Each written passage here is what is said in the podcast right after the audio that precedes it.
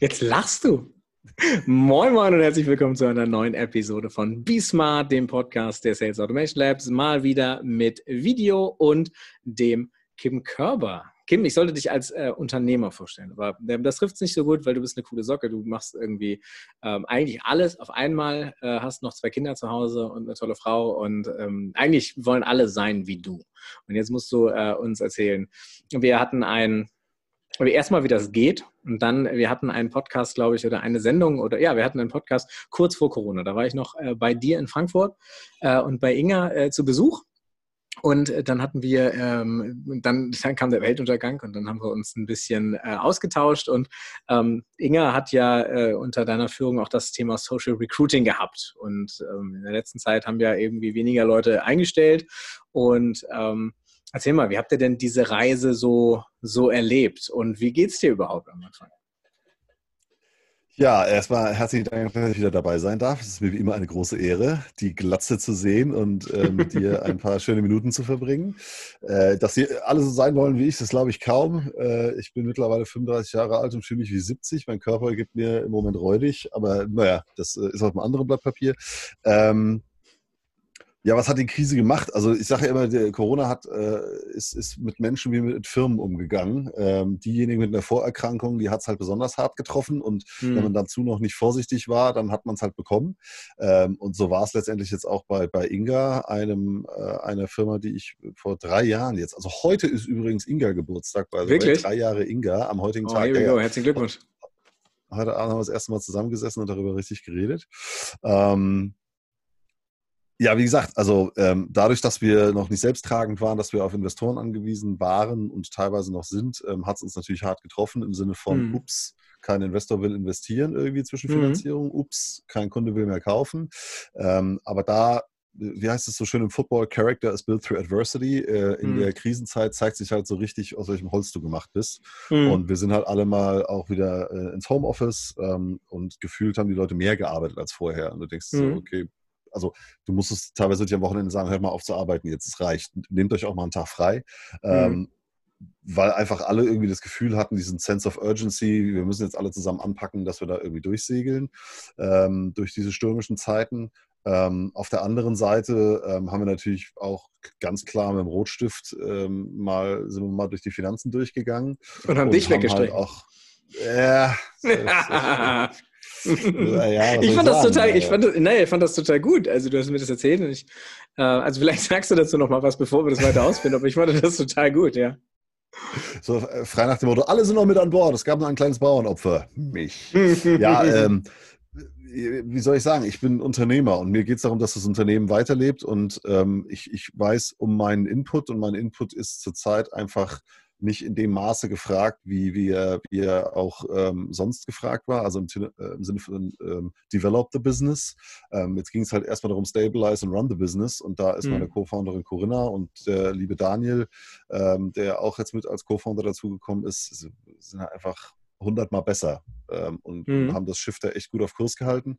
Ähm, dementsprechend gab es eigentlich keine Diskussion darüber. Klar war es super traurig. Ähm, also ich bin immer jemand, der, ähm, ich hatte das ja, wir haben die, wir haben die Kids jetzt am Bodensee beim Opa abgegeben für eine Woche und ich habe ich hab geheult, als alle gepennt haben im Auto auf der Hinfahrt äh, und habe dann so, ja, ja, tschüss, kein Problem. Meine Frau hat dann geheult, als sie weg waren. Also ich bin immer jemand, der schon vorher sich so die Gedanken darüber macht, so was kommt jetzt, was wird da jetzt. Ähm, dementsprechend hat es dann, als die Verkündung kam von meiner Seite, war es nicht mehr so schlimm für mich, für alle anderen mhm. dann natürlich schon. Ähm, das heißt natürlich, das hört sich so an, so, ja, sie haben alle um mich geweint es, war, es war ein logischer, sinnvoller Schritt. Dementsprechend mhm. bin ich jetzt noch beratend mit dabei, habe aber selber jetzt Projekte, die, die, die mich finanzieren in der Beratung und ähm, gleichzeitig habe ich auch wieder Startup-Projekte, wo ich so ein bisschen die Fühler ausstrecke, was man wieder gründen kann. Also in jeder Krise mhm. steckt eine Chance. Ähm, genauso sind wir auch rangegangen. Ähm, Im Moment ähm, gucken wir, dass wir auch noch ein bisschen weiter innovieren, damit wir nicht nur ähm, mit dem aktuellen Produkt gucken, dass wir möglichst viele Kunden erreichen. Äh, dank Sales Automation, äh, Sales Automation Labs haben wir natürlich oh. auch das Thema Automation Animation perfekt auf der Kette uh. mit Video und allem. Also ja. wer da mal richtig Gas geben will, hier die Glatze und so. Ähm, Ja, also von daher, eigentlich ist da alles, äh, wie heißt das so schön, die Kernmechanik läuft rund. Jetzt müssen wir halt mhm. halt gucken, dass wir noch mal ein bisschen aufs Gaspedal treten und vielleicht noch mal ein bisschen Nitro in den Tank reinballern in Form von ein bisschen Produktinnovation und ähm, auch noch mal den Approach ein bisschen schärfen. Aber ansonsten, wie gesagt, die Leute sind 100% committed. Wir haben die Kosten um 45% gesenkt insgesamt mit mhm, Kurzarbeit krass. und allem. Mhm. Ähm, das war wirklich ein Kraftakt, aber es hat gut funktioniert. Ähm, und von daher, ähm, wie gesagt, jede Krise ist eine Chance, man muss es nur sehen. Ähm, mhm. Und ich denke und hoffe, dass wir das äh, so, so gehandhabt haben. Und wie gesagt, sind alle an Bord. Ich bin ja auch noch mit an Bord. Ich bin, äh, tummel mich auch noch in irgendwelchen Meetings rum, schreibe irgendwelche dubiosen Mails und so. Hm. Also das ist halt so. aber von daher, ja, in jedem Anfang liegt ein Zauber, auch äh, Krisenanfang und Neuanfang und ich, es ist schon nostalgisch, muss ich ja. fairerweise sagen. Ich blende, halt ich, blende ich, ich, ich, verrate das jetzt nicht, aber ich blende bei jedem dieser Sprüche, blende ich immer so Glückskeks-Moment des Tages ein. immer bei dir so über um den Kopf so bring. Also super, ich freue mich jetzt schon auf die Animation, die ich dann. Ja, ja. sehr gut. Ähm, Wie empfindest du das denn? So in deinem Umfeld? Also jetzt nicht, nicht Inga spezifisch, sondern einfach mal, ähm, wir haben ja zum Beispiel mit dem, mit dem Tobias Hagenow ein paar, ein paar Shows gemacht, haben da jetzt da ein neues Format draus entstanden, also Agenturreport, können wir gerne mal drauf vorbeischauen. Ähm, da haben wir ein paar coole Leute interviewt für, für HQ und ähm, gerade diese Agenturszene hat es ja hart getroffen und auch häufig dann auch äh, zerrissen, weil ja viele dieser Budgets an Events hingen, die erstmal abgesagt, verkleinert wurde und so. Ähm, uns hat es jetzt nicht so erwischt, ähm, obwohl wir durchaus merken, dass die Not größer wird, aber die Budgets kleiner. so, ich habe heute ein, ein, ein Gespräch geführt ähm, die, mit dem Einkauf von einem großen Unternehmen und die war ganz ehrlich zu mir und sagte, hey, pass auf, wir, wir können das gerade nicht.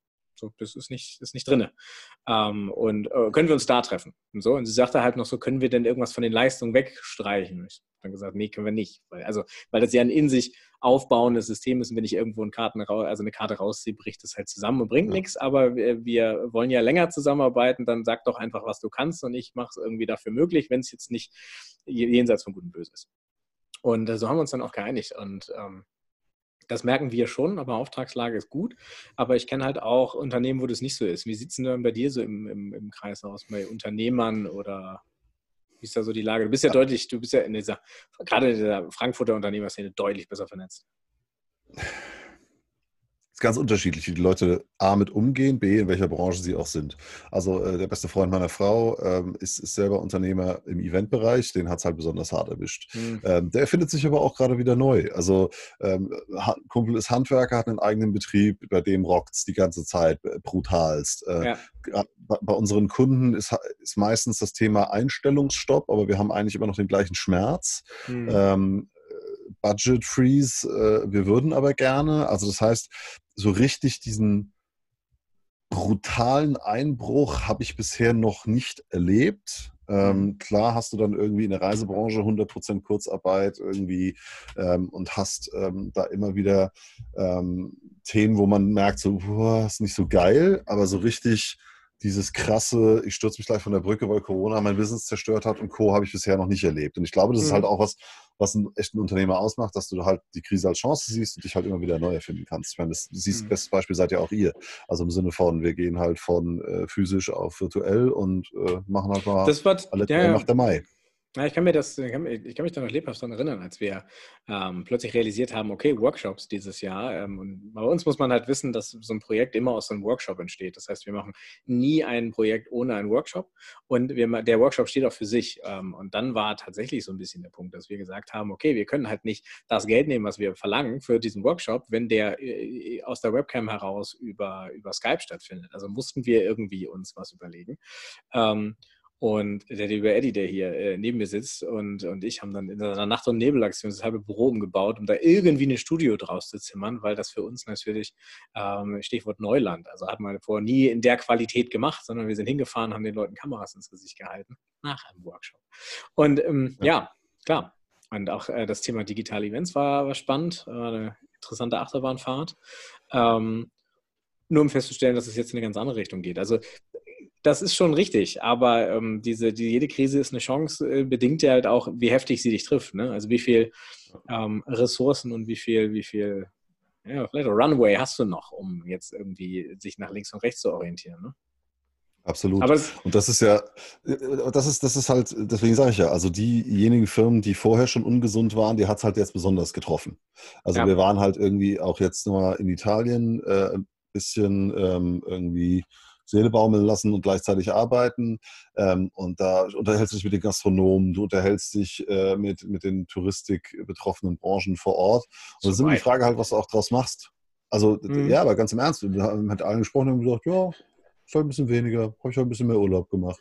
Muss ich halt mhm. ein bisschen mehr da, muss ich halt ein bisschen mehr da. Ich glaube, das Schlimmste ist halt diese Unflexibilität der Leute im Kopf, wenn es halt dann kommt, so diese Lähmung, mhm. Starre, Umfallen, geht gar nichts mehr. So. Mhm. Ähm, wenn du aber, ich meine, der Weltwirtschaft ging es äh, wahrscheinlich sel seltenst besser. Äh, wenn du gut gewirtschaftet hast als Company, konntest du die, die Phase gut überstehen. Klar hat es manche getroffen. Gut, jetzt sollten wir uns nicht unterhalten über eine Rettung von der Lufthansa, da kriegst du nämlich Stresspickel.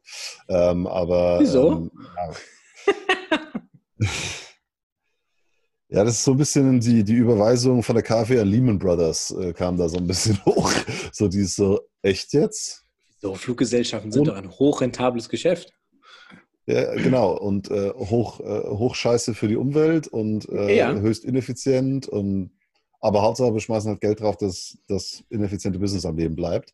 Ähm, bauen aber gleichzeitig Bahnstrecken äh, ab. Äh, 5, äh, warte, warte, warte. So kannst du das nicht sagen. 5,5 Kilometer Schienennetzwerk wurden 2019 neu gebaut.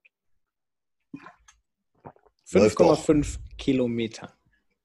Das ist, da komme ich einmal nach Hause mit. Ein ganzen Jahr. Fand ich sehr spannend. Vor allen Dingen, wo baut man, wenn das überhaupt zusammenhängend war, ja, wo baut man 5,5 Kilometer neues Schienennetz?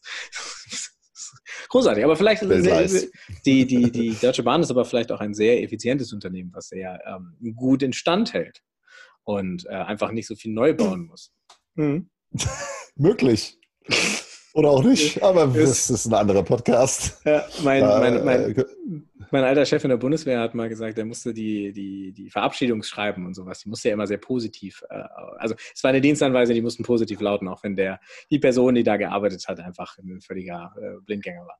Und äh, dann hat er, glaube ich, bei einem geschrieben, so, ähm, ich freue mich, äh, Hauptgefreiten, hm, hm, hm, dem Arbeit, die volle, also seine Arbeitskraft dem Arbeitsmarkt möglichst schnell zur Verfügung zu stellen. Und war richtig gut. Ja, ja, gut. Also du meinst, äh, wie meinst du denn, also ich, ich bin da so ein bisschen ratlos, was die, die ganze Sache angeht, weil wenn man das mal zu Ende denkt, ist das jetzt, ich habe das immer gesagt, das ist das neue Normal jetzt, wenn man es dann mal verinnerlicht, ist das jetzt irgendwie, ich, habe mich an Masken gewöhnt, ja, ich finde es komisch, wenn Leute im Supermarkt ohne Maske stehen. Ähm, vor zwei Monaten oder drei Monaten fand ich es höchst befremdlich, mit Maske im Supermarkt zu stehen. Ähm, das heißt, diese Sachen ändern sich. Und bei mir ist das aber so, dass ähm, ich einfach gemerkt habe, was für ein beschissener Misanthrop ich bin, äh, dass ich also Menschen gar nicht mag. Das heißt, ich in dieser Lockdown, wo kaum Menschen auf der Straße waren, ich in Ruhe zum Büro konnte, wieder zurück, Spielplätze leer, war der Shit. Ähm, ja. Jetzt ist es halt, sind wir wieder da, wo wir möglichst weit vorher waren. Ähm, aber wo führt das Ganze hin? Also ich sehe, ich will ja noch nicht, wo das ankommt, wo das endet. Wir sind ja noch mindestens das, also dieses und wahrscheinlich auch das komplette nächste Jahr damit beschäftigt. Ähm, uns durch diese Situation zu lavieren. Und äh, je nachdem, wie viele Leute vom Ballermann wieder zurückkommen und mit was, ähm, also ob es einfach da bleiben. Ja, also ob übliche Gonorrhoe oder so, oder ob sie Corona haben, das hängt ja wieder, oder beides. ähm, da müssen wir halt mal gucken, also auch, ob das so weitergeht. Das heißt, so wie, wie siehst du dann so, wie ist dein Ausblick? Den Ausblick. Ja, der berühmte Ausblick. Jetzt, äh, jetzt, hier, jetzt, jetzt blende ich nicht die Glückskekse ein äh, für deine Sprüche, sondern, sondern jetzt die, kommt die, die Glaskugel die Denkblase und die Glaskugel. Ich fürchte, das wird sich nicht viel ändern. Hm.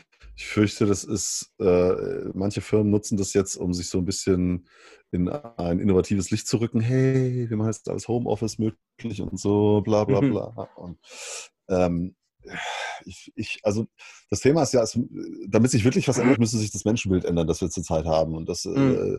äh, das ist halt einfach ein langwieriger Prozess und da äh, brauchst keine Masken- und Abstandswarnung und wir müssen alle ins Homeoffice, sondern brauchst halt ein grundlegendes Umdenken in den Firmen.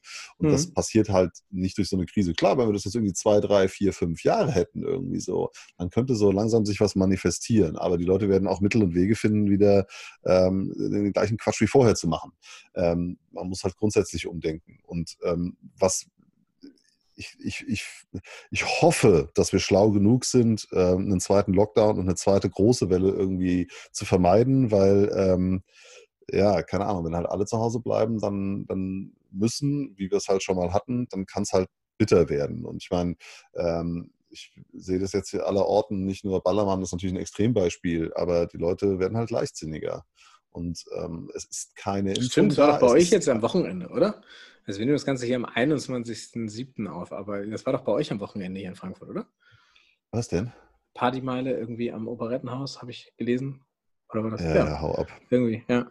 Ja, wir hatten auch eine Baptistenkirche, wo sich gleichzeitig irgendwie 300 Leute angesteckt haben, wo du denkst so, geschlossener ah, Raum. Ah, stimmt, ja, richtig. Ohne Masken. Das ist eine, ja, ist eine gute Idee. Ja, es ist einfach, äh, äh, ich habe das, wir, wir, wir haben jetzt lustigerweise, haben wir äh, in Italien, wo wir im Urlaub waren, beziehungsweise wo wir, wo wir so einen, so einen Wohnsitz auch haben, da wurden wir, gab es eine Reportage vom SWR über, mhm. über, Corona und Ausland und, und Urlaubsziele. Ähm, und da wurden wir dann auch gefragt, so, ja, wie ist es denn in Italien so? Und da war halt klare Aussage von unserer Seite. Also Italien hat weniger Ansteckungszahlen pro Tag als Deutschland mittlerweile. Klar, die hat es mhm. im Norden schwer getroffen, weil die da halt einfach auch äh, Luftverschmutzung haben und was weiß ich was. Aber die haben sich jetzt halt einfach alle Scheiße nochmal am Riemen gerissen. Und ähm, die, die Sicherheitsvorkehrungen sind jetzt immer noch besser in Italien, als sie in Deutschland jemals waren, gefühlt. Mhm. Ähm, und ich glaube, es, ist, äh, es rührt so ein bisschen daher, dass wir halt einfach gefühlt so dieses so, ja, wenn, wir wieder was kriegen, wir haben ja genug Krankenhäuser. Und die waren ja eh jetzt alle nicht ausgelastet. Da müssen wir ja eigentlich, müssen wir denen ja mal ein paar Leute schicken, so nach dem Motto. Und wir haben ja ein gutes äh, Gesundheitssystem. Italien ist sich halt bewusst, wenn da die Scheiße am Dampfen ist, dann halt richtig. Also ich meine, mhm. dann müssen sie halt auf der Straße behandelt werden, theoretisch, weil halt die Infrastruktur mhm. nicht da ist und so weiter und so fort. Deswegen sind die halt, glaube ich, einfach vorsichtiger. Und wir in Deutschland sind halt sehr leichtsinnig. Und ich, ist, ob das jetzt das Tempolimit ist oder ob das die Maskenpflicht ist. Die Leute appellieren immer irgendwie an die individuelle Freiheit. Ich denke so, so seid ihr besoffen oder was? Das hat doch schon lange nichts mehr mit individuell zu tun, sondern es geht doch ja. um das Gemeinwohl. Ähm, und das ist das, was, was, wo, das, wo dieses Thema Menschenbild sich einfach mal ein bisschen switchen muss. Und da, wie gesagt, die Leute, die jetzt, die Großunternehmen auch, die schreien, jawohl, alle, alle Homeoffice, äh, da sitzt der CFO dahinter, reibt sich Hände und sagt, geil, können wir 50 Prozent von unserem Office wegschmeißen und ich spare ordentlich äh, Kohle. Aber äh, wenn sie uns auf den Sack gehen, schmeißen wir sie raus oder äh, finden halt andere Kontrollwerkzeuge. Ja, und das war dasselbe, das ist dasselbe, wir sind wahrscheinlich dieselben Unternehmen, die vor einem halben Jahr, Jahr noch gesagt haben, nee, hier Homeoffice ist ein Mitarbeiter-Benefit, äh, höchstens zweimal im Monat, aber auch nur Nachmittag. Unfassbar. Ja, also, also das, ja, das ist, ist, das ist halt so spannend. Ne? Also Homeoffice ist ja, ist ja nicht, ist ja nicht perfekt. Also ich, ich merke, dass Buschfunk fehlt. Ähm, bei uns arbeiten halt sehr viele äh, Eltern. Und das sind was morgens, ganz früh Meetings oder äh, nachts. so, aber dazwischen ja. wird mal ein bisschen Arbeit gemacht. Also das verändert sich tatsächlich alles. Und ich, ich glaube, ähm, auch die große Firma, mit der ich heute gesprochen habe, da wird es nicht, äh, also da wird es nicht wieder zurückgeben zu regulären Arbeitszeiten und so. Äh, alle DAX-Konzerne oder die meisten haben Dienstreisen komplett gestrichen, auch das nächste Jahr noch komplett. Das heißt, auch da, selbst wenn du Events und Messen machen könntest, da kommt ja keiner hin, weil sie nicht dürfen. Ne? Wir wollten ein, ein Interview drehen, Corona-konform, ähm, so eine Panel-Runde in Düsseldorf. Mhm. Ähm, der hat abgesagt, obwohl der wohnte in Düsseldorf, deswegen haben wir es da gemacht. Und ja. der hat gesagt, äh, nee, kann ich nicht, weil darf ich nicht. Und ähm, das ist schon spannend. Also was da, ne, was das jetzt so auch für ganz viele Kleinigkeiten für, für Branchen noch bedeutet. Ich habe mich mit letztens mit einem Kinobetreiber unterhalten, auch irgendwie Boah, eine ganz, ganz große Kino. Äh, also der macht Events oder hat äh, verantwortet die Eventsparte dort. Und der sagt halt auch so, hey, pass auf, so, so, so ein Kino 1 Multiplex, unser größtes Ding zu öffnen, ist derzeit fast unwirtschaftlich, weil wir nur 30 Prozent der Sitze auslasten können. dann hast du anstatt 900 nur 300 Tickets, die du verkaufen kannst. Ähm, Popcorn darfst du gar nicht verkaufen, aber die leben vom Popcorn. Ähm, das heißt, du kannst halt, äh, keine Ahnung, Eis und Chips, alles, was verpackt ist, darfst du halt verkaufen, aber eben kein Popcorn. Das ist schon ähm, schwierig. Und ähm, die ähm, Messegesellschaften genauso. Die sagen halt auch, ja gut, theoretisch können wir wieder aufmachen. Wir haben auch theoretisch Konzepte, die irgendwie greifen würden. Aber letzten Endes und ganz unterm Strich, ey Leute, das, das macht keinen Spaß, sich auf so einer Veranstaltung zu bewegen, die durchgestylt ist wie so ein Raumschiff und wo sich die Leute nicht näher kommen können. Ähm, ja, ich bin mal gespannt, wo da die Reise hingeht. Das ist ganz lustig, dass du mit den Events nochmal sagst und auch diesem äh, physischen und virtuellen Kontakt. Äh, viele sprechen jetzt von hybriden Events, dass man hm. quasi mhm. eine kleine Anzahl von Leuten vor Ort hat und dann ein bisschen digital und Co. Es erinnert mich immer an das Hybridfahrzeug, das es jetzt zur Zeit schon gibt. Und ähm, die Aussage von vielen Wissenschaftlern, die sagen, eigentlich ist das ganze Thema ziemlich für den Arsch mhm. weil man versucht, also das ist bei Ottomotor, äh, coole Erfindung, hatte halt super viele Nebeneffekte äh, im Sinne des, des ökologischen, äh, äh, Batterie, same, same. Jetzt versucht man das irgendwie zusammenzuschmeißen und äh, was Innovatives mit was Altem und das soll dann noch besser sein als vorher. Ist es aber irgendwie gar nicht. Und keiner macht sich halt Gedanken über den übernächsten Schritt eigentlich, der notwendig wäre. Wenn wir jetzt mal Thema Wasserstoff naja, weil das, zum Beispiel nehmen. Naja, weil das, ein, weil, das ja, weil das ja ein schmerzhafter Prozess ist. Also sich mit dem Übernächsten auseinanderzusetzen, äh, widerstrebt ja, weil das dafür bedeutet, dass ich ja meine eigenen Glaubensregeln in Frage stellen muss. Und das ist ja genau das, was schwerfällt an diesen ganzen Geschichten. Ähm, Exakt. Aber das ist halt das, wo wir jetzt eigentlich die Zeit dazu hätten. Überleg dir mal, wenn die Leute, die alle in Kurzarbeit sind gerade, wenn die mal ihren Gehirnschmalz anstrengen würden und gemeinsam an einem, an einem Problem arbeiten würden. Aber das ist, und das ist das, was ich mit Menschenbild meine. Die Leute sind mhm. halt, es ist halt dieses, bleib in Kurzarbeit, halt die Füße still und komm wieder zurück, wenn, wenn du darfst. Kündige bitte bloß nicht, weil äh, wir brauchen dich ja vielleicht später nochmal. Äh, mhm. Da ist halt wenig, wie soll man sagen, da wird halt wenig nach vorne gedacht, sondern es ist halt eher so dieses, ja, alter Wein in neuen Schläuchen und äh, probieren wir doch mal Hybrid-Events. So, nee, probiert doch mal Matching, probiert doch mal sinnvolles Marketing, probiert doch mal andere Sachen aus, die also vielleicht darüber hinausgehen. Ja was ich, was ich bei Events toll fand, also gerade Hybrid-Events, das wird ja dann so, ah, ist die neue Sache und so. Ich kann mich als Kind erinnern, dass ich wetten, das, da gab es einmal im Jahr eine Live-Sendung. Das ja. ist dein hybrides Event. Das gibt es seit fast 40 Jahren. Jede Live-Sendung im Fernsehen war ein hybrides Event. Weil du hast ein paar hundert Leute da, die gucken zu und lassen sich frontal beschallen. Und du hast ein paar tausend bis hunderttausend Leute, die dazu gucken. So. Und der Aufwand ist halt auch derselbe. Ne? Also das ist, äh, wir beschäftigen uns ja mit, mit digitalen Events ähm, und haben jetzt auch ein paar Hybride irgendwie als Anfrage bekommen. Und allein, ich, ich habe ja den, den Teil der Videotechnik und wie man das alles abbildet, verbindet und irgendwie zu einer guckbaren, so einer erlebbaren ähm, Veranstaltung macht. Und das ist höchst komplizierte Raketenwissenschaft. Also da irgendwie, äh, allein schon, ich hatte die Anfrage, können wir die Panel-Diskussion live machen? Also grundsätzlich, äh, live muss nicht live sein. Unsere ganze Empfehlung ist immer, zeichne es vorher auf und dann äh, es halt live aus. So, so, weil letzten Endes äh, ist die Fehlerquote durch Internet äh, in Deutschland und so weiter. Also wenn der Speaker in San Francisco sitzt mit einer Latenz von, keine Ahnung, drei Sekunden, dann äh, brauche ich den nicht live interviewen, sondern dann zeichne ich das einfach vernünftig vorher auf. Kein Problem, das ist auch live. Ähm, und, äh, dann, dann, und dann war das tatsächlich so, dass wir ähm, da die Anfrage hatten, hey, können wir die Panel-Diskussion, also die QA live machen? Ich so, ja, prinzipiell ist das kein Problem.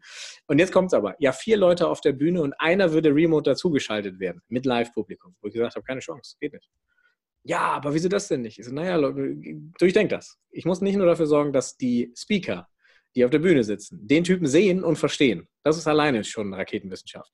Dann muss ich dafür sorgen, dass das Publikum vor Ort das auch kann und gleichzeitig aber auch das Publikum im Digitalen. Das ist alleine schon aus Latenzengründen nicht möglich. Und ähm, da haben viele Leute durch, das ist eine gute Sache, durch, durch Facebook einfach, ich habe mir Karlmacher ins Gesicht, unser Handy ins Gesicht und bin live im Internet. Ähm, das ist auf Veranstaltungen tatsächlich nicht, nicht ohne. Und ähm, ja, keine Ahnung.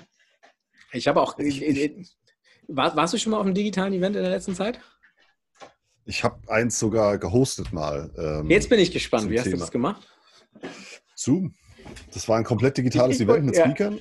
Äh, das ist halt, das Ding ist halt, die Leute glauben immer, dass, also, wie soll ich sagen, ich würde mir halt mal wünschen, dass die es gibt dieses Gefühl, so eine Eventomanie. Also irgendwie hm. jeder braucht sein eigenes Event und man hm. muss sein eigenes Meetup und man muss sich immer, man muss, man muss, man muss. Ich finde, das ist langsam schickt es halt auch mal. Man sollte halt, es, es, geht, es ist halt wie immer, es ist über Relevanz sollte man gehen und nicht, also Klasse statt Masse. Und gefühlt ist im Moment eher Masse äh, das Thema und, und ähm, wir brauchen unser eigenes Event, weil wir brauchen unsere eigene Bühne, wir brauchen unser eigenes Label, wir brauchen unser eigen, eigen, eigen, eigen, ähm, wo es meines Erachtens viel mehr darum gehen sollte, wozu sind denn Events eigentlich da? Und das ist genau das, was ich meine. Eigentlich sollten die Leute sich mal überlegen, wozu Events eigentlich da sind, nämlich persönliche Beziehungen aufbauen, äh, mhm. Matching. Also du gehst ja dahin, weil du an einem Ort viele relevante Themen hast und mhm. äh, äh gerade bei Messen oder du hörst dir viele relevante Vorträge an. Also sollte man doch viel eher sich überlegen, wie stellt man diese Art von Relevanz wieder her, anstatt sich zu überlegen, wie kriege ich die alten, das ist so äh, Thema, wenn du einen Scheißprozess digitalisierst, hast du einen digitalen Scheißprozess. Äh, mach dir doch mal Gedanken über den Prozess. Mhm. Ja, mach dir doch mal Gedanken über den Prozess. Was soll denn da hinten rauskommen? Und wie kann man das vielleicht auch noch anders bekommen? Besser mhm. bekommen für alle Beteiligten. Mhm. Und ähm, keine Ahnung, es ist, ich, ich finde, es wäre an der Zeit, ähm, diese, diese Zwischenschritte mal ähm, zu überdenken und sich wirklich was höchst Innovatives zu überlegen. Aber gut, who am I to judge? Bin ja nur ein Entrepreneur. Hey, warte, da, ich überlege mir was. Ähm, ja, mal gucken, ähm, was ja. daraus wird.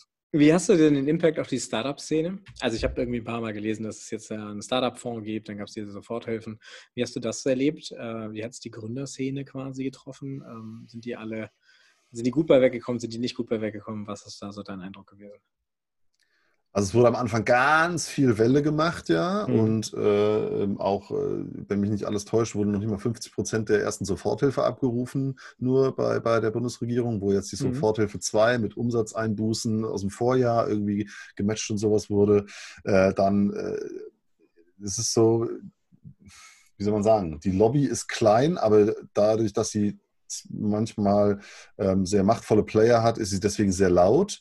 Mhm. Ähm, gefühlt wurde jetzt was gemacht, also deswegen bin ich auch im Bundesverband Deutscher Startups, äh, sind wir ja auch mit Mitglied und da bis, äh, hat man dann eine Slack-Gruppe und da wurde viel diskutiert und auf einmal war es dann ruhig, als die Sachen da waren. Also entweder sind die mhm. alle so beschäftigt, damit, damit äh, die Anträge zu stellen und Kohle dann zu scheffeln oder ja. es war halt ein, ein, ein, Strohfeuer, was letztendlich so, ja, wir müssen und unbedingt und Bundesregierung und Startups und ansonsten geht die, geht die äh, Wirtschaft den Bach runter. Ich glaube, es war ein bisschen wie soll man sagen, für die, die Großen haben davon gut wieder ähm, benefiten können. Ich glaube, mhm. für die vier Kleinen und gerade das, was in Deutschland halt eher unterrepräsentiert ist, wirklich die Early Stage, die Idea Stage, da sind, glaube ich, viele dann den Schritt so, äh, ja, dann gehe ich doch lieber nochmal Geld verdienen oder muss irgendwie äh, mhm. anders mal gucken, wie es geht. Ist, weil, Early, ist Early Stage so, so schlecht ähm, repräsentiert in deinen, in deinen Augen? Auf jeden Fall. ID und. Early Stage ist super schlecht repräsentiert. A, weil ähm, man nirgendwo beigebracht bekommt, wie man wirklich von der Idee zum ersten Produkt kommt, so richtig. Ähm, mhm. da, da, da, es ist immer so ein bisschen, entweder du kannst es oder du kannst es nicht. Ähm, B sind die finanziellen Ausstattungen halt schwierig. Es liegt aber auch an unserem, an unserem System im Sinne des, äh, im Sinne des ähm, ja, wie soll man sagen, ähm, hier, wenn, wir haben einfach einen extrem hohen Lebensstandard. Das heißt, die mhm. Leute überlegen sich dreimal, ob sie es machen. Ähm, weil sie ja sagen, ich lebe in einem goldenen Käfig oder will ich Knäckebrot und Wasser und was du halt einfach machen musst, wenn du Bock hast, Unternehmer zu sein. Das, äh, stimmt, das heißt, die finanzielle Unterstützung ist ein Thema und es ist halt wirklich dieses Thema Mentorship und, und ähm, Vorbilder, die einfach ein riesengroßes Thema sind. Also mhm. wenn ich mir jetzt angucke, ich habe jetzt, ich bin selber aktiv bei mentorlane.com äh, von dem Colin Burr und da kommen immer wieder mal so Gründer so, ja, ich mache jetzt eine Agentur auf, so. Äh, bist du aber kein Gründer, also du bist halt kein Startup, dann machst du halt so.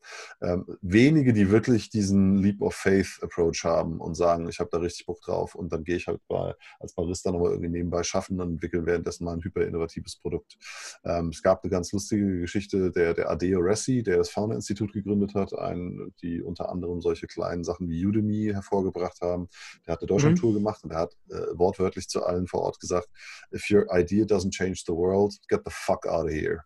Also mhm. das ist halt, es ist halt auch, wie soll man sagen, die Vorbilder, die du in Deutschland hast, gerade was das Ideal Stage-Thema angeht, ist halt viel Copycatting äh, und viel ähm, First-Grade Innovation. Da sind halt keine wirklichen Knaller mit dabei. Die hast du dann halt mal in den USA und Co. Lange Rede, kurzer Sinn ich glaube, dass es viele mit Corona dahingerafft hat, weil so der letzte Funken Motivation und letzte Funken Möglichkeit dahingerafft wurde. Ähm, ich glaube, dass ähm, sich auch viel konsolidiert hat auf dem Mittellayer, also die, die kleineren Startups, äh, da gab es viel Bewegung. Die großen haben eher davon sogar profitiert, was Thema Unterstützung mhm. angeht und, und, und mhm. investieren und Co. Mhm. Lassen Sie mal zurückkommen, weil ich den ganz spannend fand. Und wir ja grundsätzlich hier in der Podcast, also es wird ja vorgeworfen, der Podcast ist höchst äh, amüsant und unterhaltsam, aber wir haben keinen runden Faden. Und ich finde das eigentlich, das ist ein bisschen Plus. Das ist kein Bug, ist ein Feature. Ähm, äh, dass man einfach guckt, wo, wo geht die Konversation hin. Ähm, lass uns noch mal kurz zurückgehen zu dem Thema, ähm, das äh, mit dem, also mit dem, mit dem ähm, Idea Stage Startups. Und ähm, mhm. wenn deine Idee nicht die Welt verändert, dann, dann verzieh dich. Ähm, das ist immer da habe ich kurz gecringed. Also da hat es bei mir sich kurz zusammengezogen, weil, boah, das ist schwierig. Also äh, heißt das dann, dass dein, Unterne dass dein, Unternehmen, wenn es die Welt nicht verändert, ähm, dass die Idee da nichts wert ist? Oder wie interpretierst du das? Also vielleicht auch für dich, also ne? Du bist ja auch, äh, also und, und was ist, was ist jetzt die Idee verändern? Ist es jetzt Krebsheilen oder ist es, keine Ahnung? Es gibt ja Lead-Gen-Methoden. Es gibt ja diese, äh, wie heißen die? Äh, Abkürzung 17, GDPS 17, irgendwie diese Global Development Goals oder sowas, wie die heißen. Ähm, und letztendlich, wenn du als Startup nicht mindestens eins davon tackelst, dann bist du halt yet another Startup. Klar mhm. kannst du damit Geld verdienen, klar kannst du wachsen, klar kannst du ein IPO damit machen, vollkommen okay. Ähm, aber True Entrepreneurship ist halt wirklich, du willst was Grundlegendes in der Welt verbessern. So zumindest gehe ich an Entrepreneurship dran. Ähm, mhm. Für mich ist ähm, Yet Another Startup nett. Mhm. Ähm, also äh, andersrum aufgezäumt. Wenn du in deinem Startup nicht wirklich was bewirkst, oder mhm. nicht wirklich was grundlegend verbessern willst, dann mhm. fällt es extrem schwer, daraus einen den viel umwobenen Purpose abzuleiten, also eine, mhm. eine, intrinsische Motivation, die dir sagt, dafür stehen wir, das ist unser mhm. Ziel, deswegen existieren wir und deswegen sind wir berechtigt zu existieren. Wenn dir das fehlt, dann gibt es nur das Thema äh, monetäres Wachstum als Motivator. Und das mhm. ist letztendlich dann eine, eine, eine, logische Kette, die aufgebaut wird. Und wenn nur der monetäre, ähm, wenn nur das monetäre Motivator ist, dann zieht immer das, was ich, äh, was ich selbst am eigenen Leib erfahren durfte, wenn das Thema monetär dann auch noch nicht läuft, dann mhm. hast du halt viele gebrochene Herzen und Seelen vor dir. Und, und, und ja, ja, und dann sterben die Leute halt äh, arbeitstechnisch weg einfach. Ja. Korrekt. Mhm. Und das okay, ist halt das, was du in der Startup-Szene im Moment siehst, äh, aller Orten. Das ist ja nicht nur mhm. in Deutschland und Berlin so, aber je mehr die Leute halt wirklich über dieses Monetäre getrieben sind und exit-orientiert und was weiß ich was, desto härter werden sie halt rangenommen und geißeln sich auch selber, ähm, um am Ende eigentlich gar nicht so richtig zu wissen, warum sie es getan haben. Mhm. Ähm, und das ist das, da bin ich schon relativ früh ein bisschen Panne gewesen. Ich habe immer gesagt, ich will irgendwie bessere Unternehmen bauen und äh, wo sich die Leute wohlfühlen. Ha, mhm. Funktioniert so ein bisschen wie eine Familie, ähm, weil es halt darum gehen muss, gesunde Menschen weiterhin zu haben und nicht sehr schlaue, kaputte Menschen, die dann irgendwann zu 90 Prozent aus den gefällten Startups rauspurzeln und man sich überlegt, oh shit, warum haben die alle Burnout? Warum sind die alle komplett emotional abgestumpft und was weiß ich was? Das ist für mich einfach, das, deswegen ist es, wenn, auch wenn ich als Gründer nicht die Vision habe, die Welt zu verbessern, dann geht es nur mhm. ums Reichwerden. Und das ist eine scheiß Motivation. Das ist ein Ergebnis. Das ist keine Motivation. Hm, und, verstehe. Ähm, fahr, nach, fahr nach dem Motto, was macht glücklich? Geld macht ruhig, aber nicht glücklich. Ja, ja, fair. Prost. Fair. Ja, Geld macht, ja, okay. Ähm, den Spruch habe ich leider irgendwie, äh, also häufig gehört und äh, habe ja auch beide äh, Seiten jetzt kennengelernt und äh, werde ich wahrscheinlich auch wieder kennenlernen. Ähm, aber wenn du Geld hast, ist schon, dann machst du ruhig. Ja, stimmt schon. Ja, also dann kannst ja, du dich auf, kannst du, hast du Fokus auf das, was, was eben vor dir liegt und was du machen möchtest. Ähm, ja. Ich, ich finde es interessant. Ganze, ja. ich, ich, war mal eine ganze Zeit lang äh, von der politischen Gesinnung her schwarz-gelb ähm, weil ich gesagt habe, mhm. Wirtschaft und die kann richtig was bewegen und da kann was. Und dann habe ich so ein bisschen meine Jahre als Entrepreneur gehabt und habe mir das alles so angeguckt und wie Menschen sich dann entwickeln, habe mich viel mit dem Thema Bildung, viel mit dem Thema Systeme und Organisationen beschäftigt und bin mittlerweile eigentlich auch dank einem Friedhof Bergmann, der aus dem New Work-Thema kommt, also der der Urvater der, des New Work ist, nicht den Schwachsinn, den sie da zur Zeit praktizieren. Ähm, und im Endeffekt geht es ja darum, worauf haben wir wirklich Bock im Leben? Wir wollen eigentlich das machen, was uns erfüllt. Und dafür musst du etwas tun, was du wirklich, wirklich machen willst. Warum zweimal mhm. wirklich? Wirklich im Sinne von, du kannst das richtig gut und rockst im Konzern richtig ab, bist aber immer noch in einem Korsett, wo du sagen musst, ich muss das tun, damit ich mhm. Geld bekomme, damit ich leben kann. Was wäre, wenn dieses Geld da wäre? Jetzt äh, diskutieren wir natürlich ein bisschen über das Thema bedingungsloses Grundeinkommen. Ist mhm meines Erachtens Schwachsinn im Sinne von, wenn man es als Insellösung nutzt, also Deutschland macht bedingungsloses Grundeinkommen, super, dann sind wir im internationalen Vergleich am Arsch. Wenn, dann funktioniert sowas leider halt auch nur in der globalen Version. Ähm, und das ist halt die große Herausforderung. Es braucht wahrscheinlich diese kleinen äh, Inseln, die das ein bisschen vorleben, eine Schweiz, ein Luxemburg, äh, sei es Holland, einfach kleinere Länder, die einfach sagen so, fuck you, wir machen es jetzt halt einfach und wollen unser Menschenbild und unsere, äh, unser, ja, unser gesellschaftliches Bild einfach ein Upgrade verpassen. Mhm. Ähm, aber wenn wir das halt nicht schaffen, dann enden wir halt keine Ahnung. Also, wie heißt es so schön? Ich lese gerade das Buch von Gerald Hüther, der ist Hirnforscher, zum Thema, äh, das Buch heißt Education for Future. Mhm. Wie können wir das Thema Bildung neu denken in den Zeiten jetzt von sich, äh, von VUCA und Co. Und äh, die Grundaussage des Buches ist für mich, individuell. Äh, früher hieß es, durch Druck entstehen Diamanten. Ähm, heutzutage weiß man, dass durch Druck Arschlöcher entstehen. Und ja, ähm, dementsprechend ja, ist absolut muss man so. halt einfach, ja, und deswegen muss man halt einfach jetzt entweder anfangen nachzudenken und zurückkommt auf Corona, das ist die große Chance. Wir hätten jetzt mhm. uns, wir hätten jetzt die Möglichkeit zurückzugucken und zu sagen, okay, was ist jetzt gerade alles passiert? So kann es nicht weitergehen wohin soll es gehen? Unser Bildungssystem mhm. ist am Arsch, äh, unsere Gesellschaft ist überarbeitet, hat keinen Bock auf ihren Job, ähm, die, die, die Burnout-Raten äh, steigen. Es ist, was soll man sagen, die, die, die psychische Gesundheit unserer Gesellschaft lässt äh, zu wünschen übrig. Ähm, ich, und dann, da, damit ja. befasse ich mich gerade tatsächlich, äh, über, mit dem Thema Resilienz, also dem, dem ähm, psychologischen ja. Ausdruck, äh, das ist ja der psychologische Ausdruck für Widerstandsfähigkeit im, im mentalen Sinne. Und ja, da gibt es sehr viel Schwachsinn in der Form. Irgendwie hier 30 Minuten beim Müsli zu mehr Resilienz und äh, mach dich schlank mit Resilienz und so weiter und so fort. Ähm, ich fand aber den letzten Endes, soweit wie ich das Thema durchdrungen habe und verstanden habe, ist es ja quasi, wie du mit Rückschlägen und Schicksalsschlägen umgehst. Und, ähm, und dass du dich entscheidest, also der, der, der, die Quintessenz ist wohl, du entscheidest dich, Dinge anders zu sehen als andere Menschen. Und ja. ähm, und damit kommst du dann wieder in eine aktive Rolle. Und dementsprechend kannst du, kommst du aus Schicksalsschlägen oder aus solchen Dingen schneller raus und er lässt sie nicht so an dich ran. Das heißt also gar nicht so sehr, dass du irgendwie stärker, besser bist als die anderen, sondern dass du halt mit solchen Dingen aktiver umgehst und sagst halt, nee, ich will mich jetzt nicht mehr schlecht fühlen, so nach dem Motto. Und ähm, das fand ich ganz spannend. Ähm, weil das ja auch so ein Thema ist. Also wir haben jetzt zum Beispiel, dadurch, dass wir ja an digitalen Events gearbeitet haben, ähm, die, die, die Jungs hier die Software und die Plattform geschrieben haben, wir uns ums Marketing gekümmert haben. Wir haben hier rund um die Uhr, Tag und Nacht, sieben Tage die Woche gearbeitet, äh, was nicht gesund war und was wir auch ganz krass gemerkt haben. Und ähm, da habe ich mich dann auch teilweise gefragt, so, wow, warum komme ich vermeintlich oder wir damit besser klar als andere, weil nebenbei hatten wir ja trotzdem noch andere Jobs und Firmen, die ja weiterliefen. Und ähm, ja, keine Ahnung. Also, wie siehst du das Thema? Ich, ich glaube einfach, ist das eine Einstellungssache? Education for Future von Gerhard Hüther. Kann ich sehr empfehlen zu dem Thema. Es ist eine, es ist eine Umfeld. Ja, das ist schwierig, weil, also es gibt das schöne Beispiel von dem Elefanten, der als kleiner Elefant eine Kette um Fuß Ange bekommt. Angebunden ist.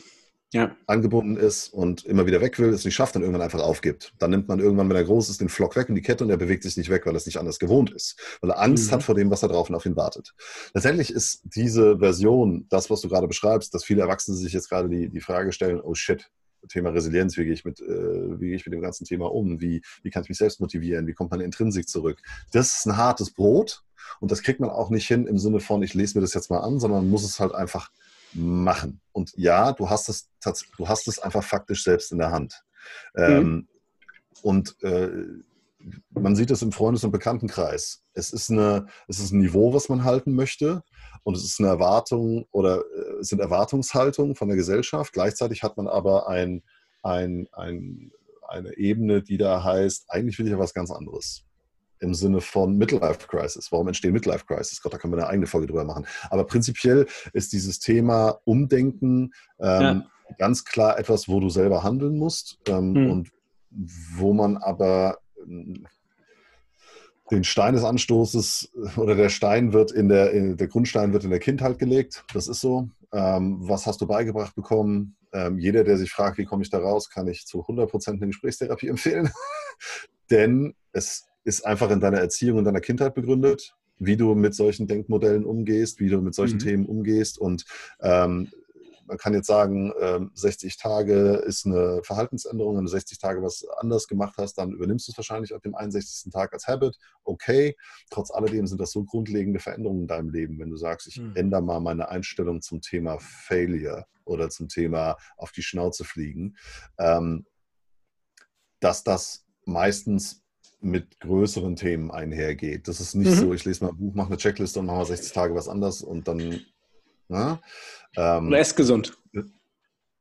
Ja. Und, äh, ja das, also ich finde es ich find's schwierig bis sträflich, dass es Bücher, Kurse, Videos dazu gibt, in 60 Tagen ein neuer Mensch und so Faxen.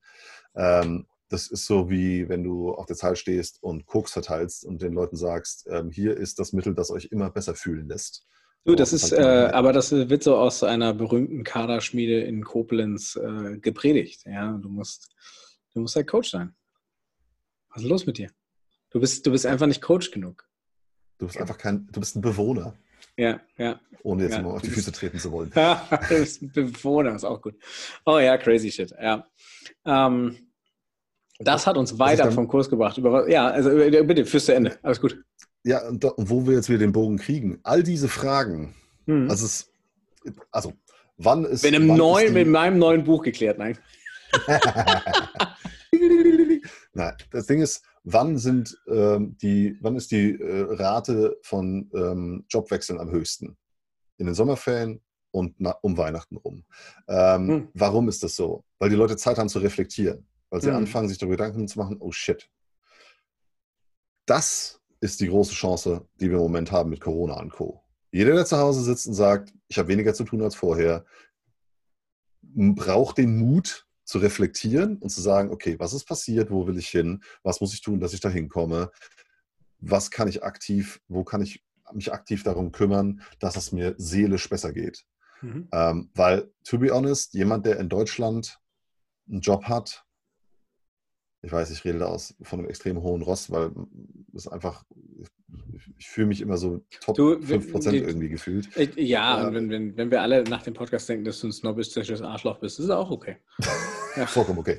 Ähm, andersrum, warum bin ich Entrepreneur geworden? Weil ich gesagt habe, das Schlimmste, was mir passieren kann, ist, dass ich mit Hartz IV irgendwo hocke.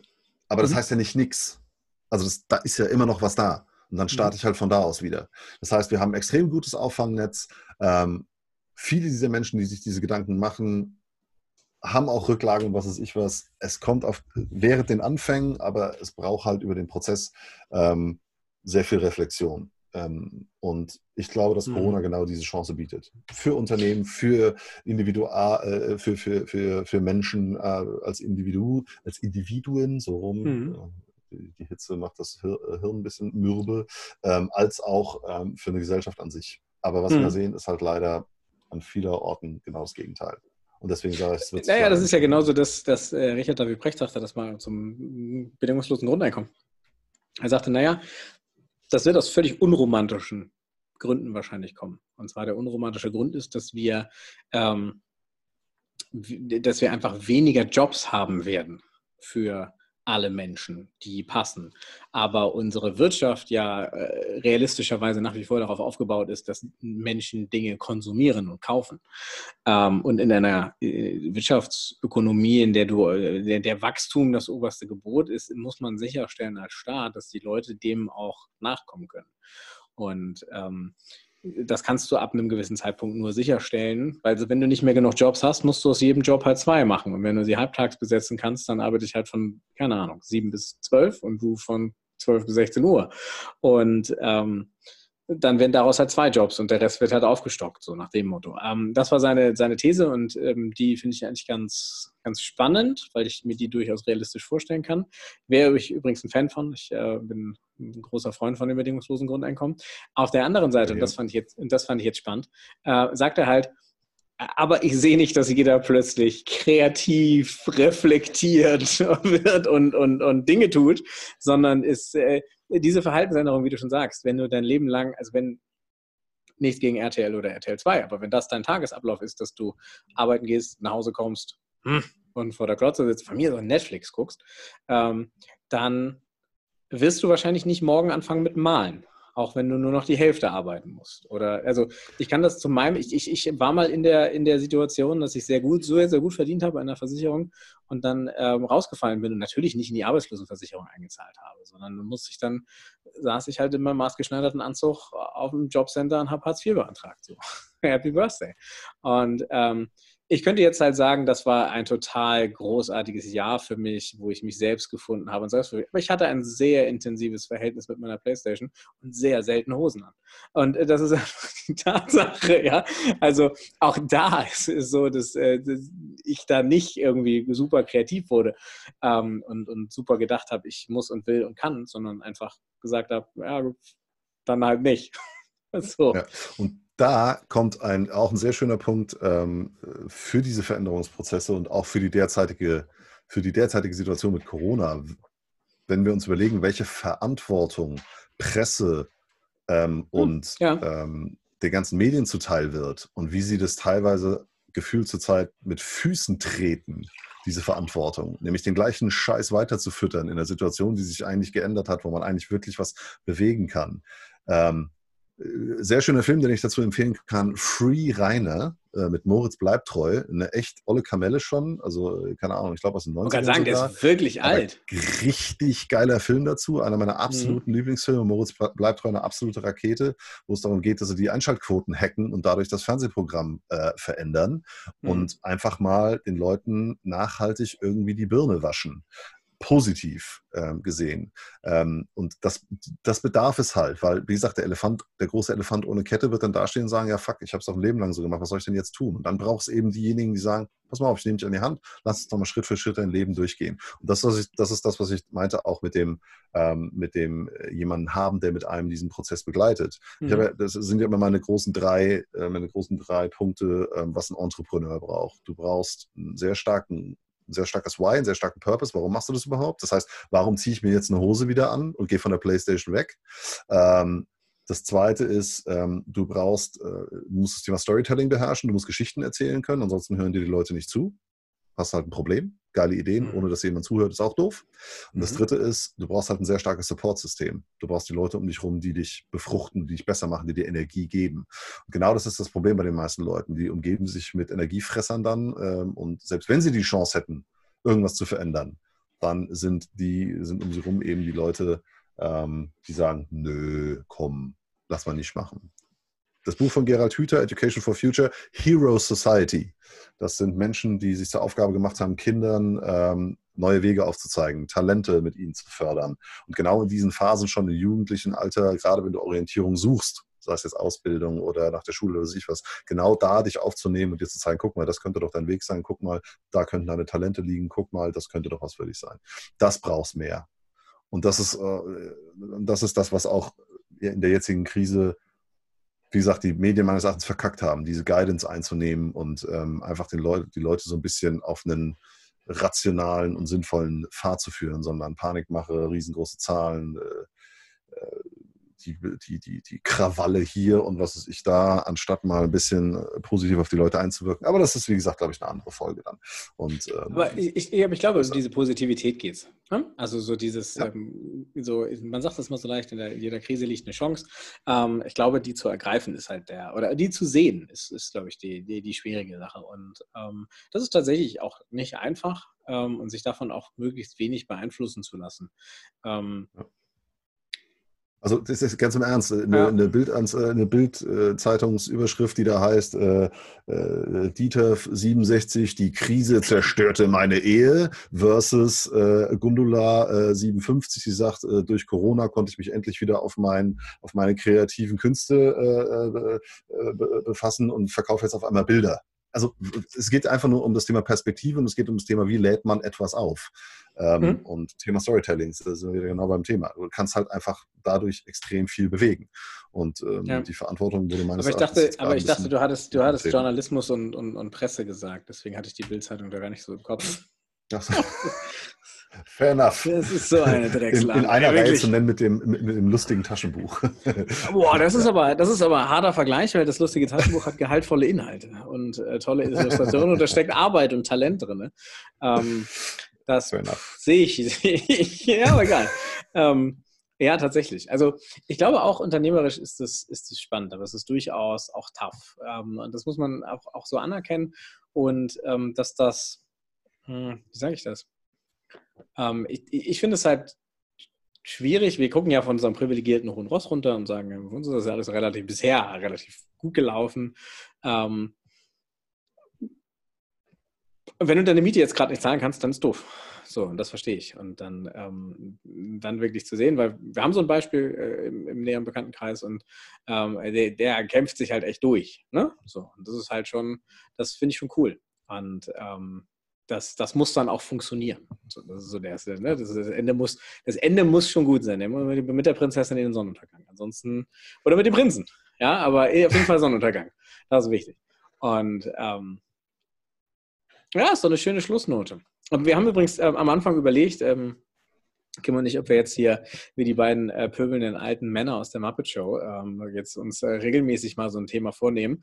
Und ähm, wir haben jetzt zwei zur Auswahl. Das heißt, wir haben gerade die Bild-Zeitung nominiert und äh, den Niedergang des deutschen Journalismus und äh, den Nahostkonflikt. Und dann gucken wir mal, welchen wir nehmen. leicht biased. Leicht genau, biased. richtig. Ja, ja, ja. Also einfach äh, die, die, die Themen, die so von der Hand gehen. Ja. Ähm, ja. Zum Beispiel finde ich auch spannend, dass irgendwie ähm, der, der, der Hildmann und der, der oh, ach, wie heißt der? Der Naidu. Naidu.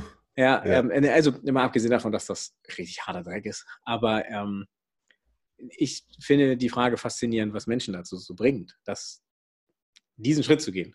Weil das Muster ist ja schon, ich war mal berühmt, ich habe mal Geld und Anerkennung, also ich habe mal Geld verdient und Anerkennung bekommen und danach bin ich in der Versenkung verschwunden. Also danach haben sich aufgehört, die Leute für mich zu interessieren. Und die, meine These ist, dass das was mit einem macht. Und dass es dann zwei Sachen gibt. Entweder bist du halt wie die Ärzte und äh, wirst unglaublich schlau und äh, liest dir viel an und du bereist die Welt und wirst weise. Oder du sagst halt, dass ähm, äh, tausende Kinder äh, wegen, ich krieg's nicht mehr zusammen. Aber äh, wirklich hart. Just don't. Ja. Und äh, ja. das finde ich, find ich auch eine interessante Frage. So, was macht das mit Menschen und warum ist das einfach so dieses Muster, was sich daraus ergibt? Ich weiß auch nicht, ob das nicht einfach inszeniert ist. Also, also es übersteigt einfach meinen menschlichen Horizont, dass man so sein kann. Also das, dass man, dass man ernsthaft sich dahinstellt und sowas erzählt. Das ist schon sehr beeindruckend. Ich meine, ich habe mich mit dem Thema ähm, psychische, ähm, psychische äh, Gesundheit beschäftigt. Ähm, äh, klar kann es zu solchen Phänomenen kommen, dass man auch mal etwas abspaltet, eine Persönlichkeit, wenn alles irgendwie ein bisschen zu viel wird, aber das erklärt es trotzdem nicht. Also ist, na egal. Lange Rede, kurzer Sinn. Ähm, die, ich glaube, das ist das Thema, ähm, die Menschen, denen es eben gut geht, sollten jetzt genau positive Perspektiven kreieren für alle gemeinsam und nicht auf sich schauen und sagen, ach Gott sei Dank geht es mir gut. Mir sind die anderen eigentlich egal, sondern nach vorne gucken und positive Geschichten erzählen, positive Narrative kreieren und sagen, ey, da vorne wird es besser, aber dafür müssen wir halt was tun. Fantastisches und, äh, Schlusswort. Wenn wir das alles schaffen, dann äh, ist die Krise wirklich eine Chance. Absolut. Kim, es war mir ein Fest, mein Lieber. Ähm, Same here. Wie kann man dich denn äh, erreichen, wenn man das möchte? Also wenn ich jetzt am sage. Am liebsten LinkedIn. Am liebsten LinkedIn. Wenn ich jetzt sage, der Kim ist ein dufter Typ und ich will den unbedingt äh, mal für meine Firma kennenlernen, äh, dann ist das Kim Körber mit Ö auf äh, LinkedIn, oder? So und du genau hast aus. irgendwie 1,3 Milliarden Kontakte dort. Ähm, und deswegen, ja. Fantastilliarden. Ich bin immer ganz oben, egal was du eingibst, ich bin ganz oben. naja, und sympathisch und bescheiden, das fand ich auch. Äh, ja, die, genau. die, die, ich auf jeden Fall noch erwähnen wollte. Ähm, ja. Okay, Kim, vielen, vielen Dank, mein Lieber. Und dann, ähm, ja, bleib dabei und äh, bleib gesund vor allem, mein Lieber. Bleib gesund. Bis dann. Das gleiche für dich. Tschö.